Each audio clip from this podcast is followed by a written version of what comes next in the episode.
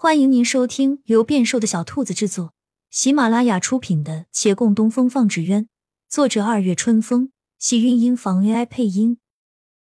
欢迎订阅，期待你的点评。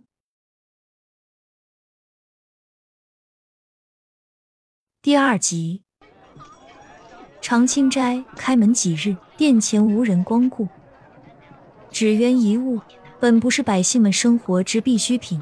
谁家心血来潮给孩子买一个玩儿，那是机遇；亦或者用来祈个福、怀个思、避个邪，买一只放在屋中，有陈家的红院方也就够了。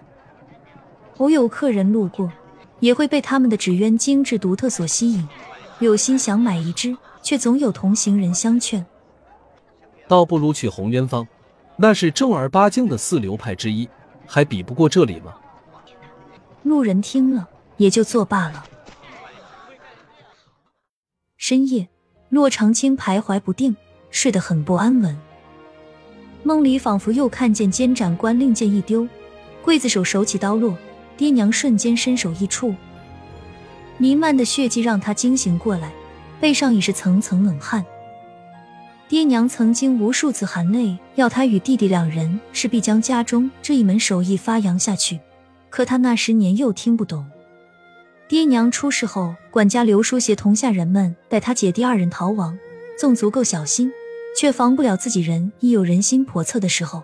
还未到安顿地，尚在襁褓中的弟弟已在寻不到。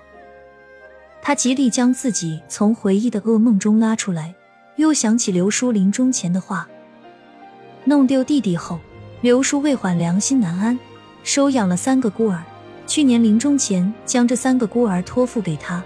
希望能在他手下学得一技之长。他与这三个孩子一同长大，虚长几岁，原不必以是自居。然而刘叔坚持礼不可废，既要习家传手艺，定要他们拜他为师。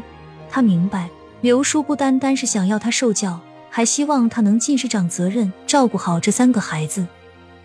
刘叔良善，前半生为他父母鞍前马后。后半生又为他肝脑涂地，他所托，骆长青没法不答应。只是这些往事交织在一起，叫他辗转反侧，再难以入睡。他思来想去，索性穿衣起身，打开床边柜子，小心翼翼端出个赞金的匣子，把几个少年照到一处。他当面打开匣子，里面的东西不多，一直穿花点翠步摇。一对滴珠白玉耳坠，一角似嵌金扣镯。把东西一一拿出来，他轻轻摆手，打散对面几人狐疑的目光。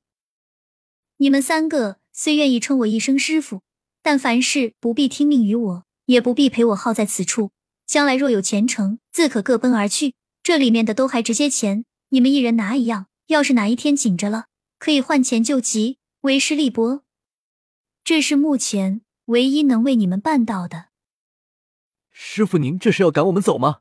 月兰绝不离去。他还未说完，月兰先打断了。他有些诧异的看着眼前人。月兰平日话不多，四次贸然接嘴，还是第一次见。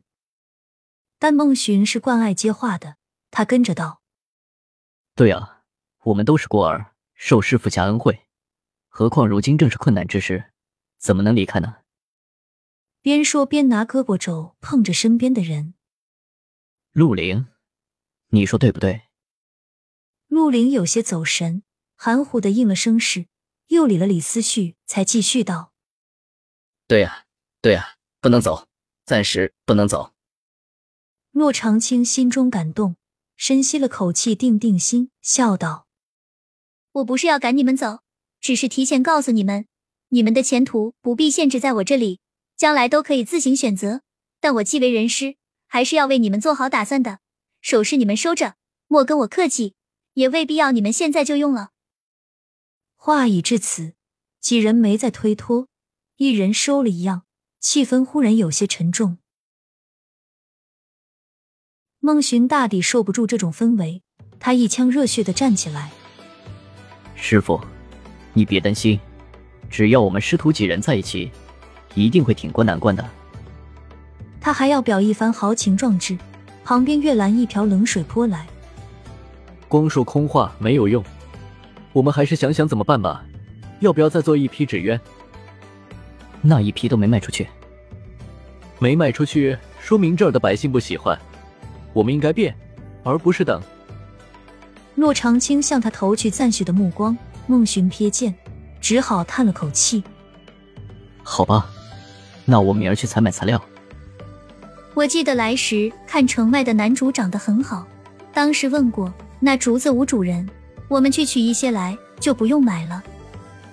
行，我们明天一同去。月兰率先应下。师傅早点休息，有我，我们在呢。说罢，见师傅正盯着他，他话语一顿，紧张起来。我可是说错了什么？洛长青莞尔。没有，你今日很健谈，为师才发现，我们儿长大了。他的目光又在这三人身上扫过，悠然一叹：“你们都长大了。”他虽一直随刘叔一样把他们当成孩子，但其实这三个少年哪里还是孩子？而对面三人使眼色，用表情交谈：“您自己也没多大，好吗？”虽心里如是说。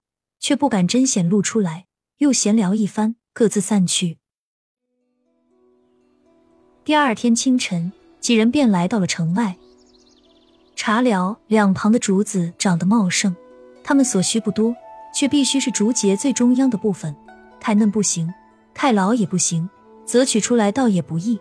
骆长青这些事情是做惯了的，比徒弟们更利索。好不容易找到一片长势符合的，才刚下刀。